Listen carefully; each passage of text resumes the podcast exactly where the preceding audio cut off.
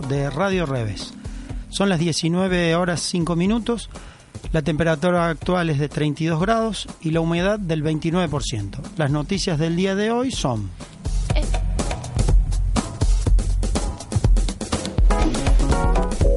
Noticias de Córdoba.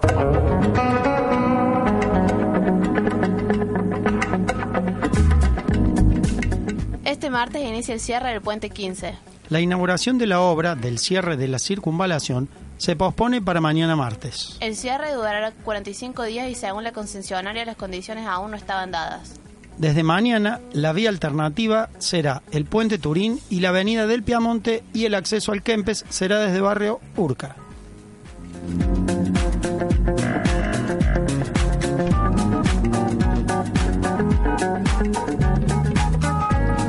El Colegio de Psicólogos denuncia retrocesos en la ley de salud mental. Los psicólogos de la provincia de Córdoba rechazaron la derogación del decreto 603-13 de la Ley de Salud Mental. El Ministerio de Salud de la Nación presentó la iniciativa para derogar este decreto clave. Según los profesionales, esta acción es inconstitucional y retrocede la concepción de la salud mental. La modificación contribu- contribuye a la reinstalación de manicomios bajo el nombre de hospitales especializados en psiquiatría y salud mental. Más de 40 organizaciones de científicos y profesionales de la salud solicitaron al presidente no firmar el decreto.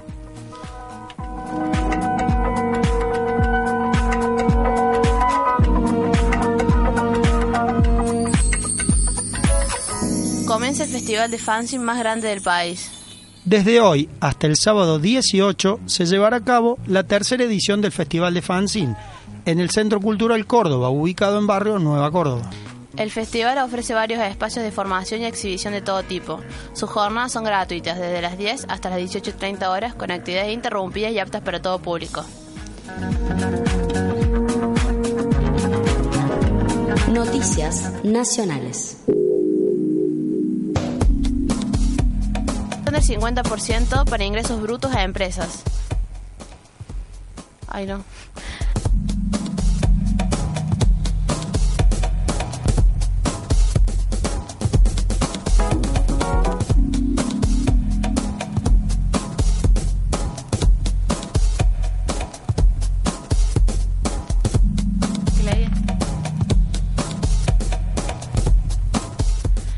Reducirán 50% de ingresos brutos a empresas que amplíen a víctimas de trata.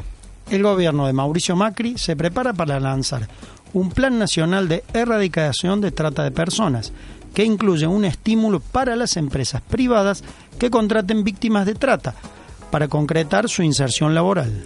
Reducirán un 50% los impuestos en los ingresos brutos para las empresas con líneas concretas de metas coordinadas por la Subsecretaría de Respuesta Social, Empresaria de la Nación y el Ministerio de Trabajo tendientes a la reinserción laboral de personas que sufrieron este delito.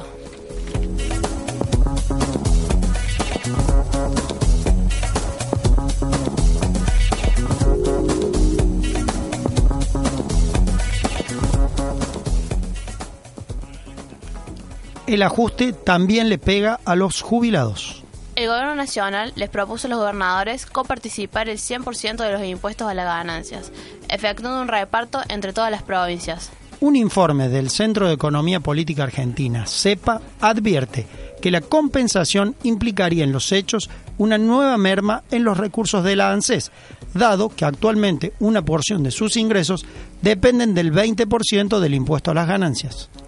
Es por eso que además se impulsa un recorte en las jubilaciones y pensiones. De este modo, serán los jubilados y pensionados los que financiarán el fondo del cono urbano bonaerense y la baja de las contribuciones patronales. Noticias de Latinoamérica y el mundo.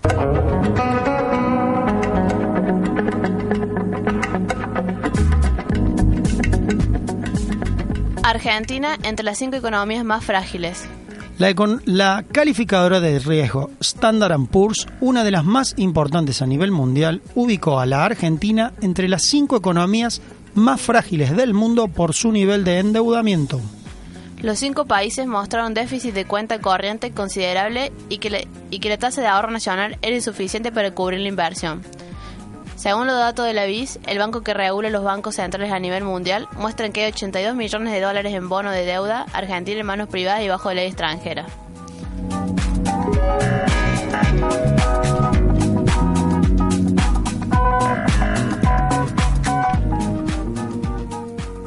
Un terremoto de 7.3 grados en la escala de Richter sacudió la zona de Irán e Irak. Ocho aldeas iraníes se vieron afectadas la noche de ayer por un terremoto de 7,3 grados, que se cataloga como el más mortífero en lo que va del año.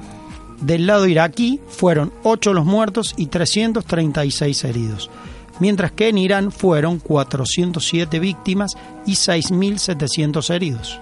Las autoridades kurdas han alertado sobre posibles réplicas a lo largo del territorio, llevando a movilizar las fuerzas de seguridad iraníes para ayudar a la población.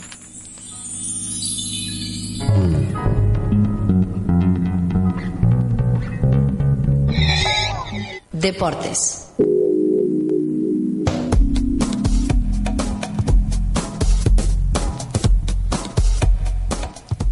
Zika ganó la Liga Nacional de Básquet Adaptado. El equipo de básquet en silla de ruedas de Córdoba le ganó ayer 58 a 51 a Crigal de Río Gallegos. El club de Santa Isabel llegó al partido final invicto en los dos partidos del cuadrangular. Con esta victoria, los cordobeses son campeones por segundo año consecutivo.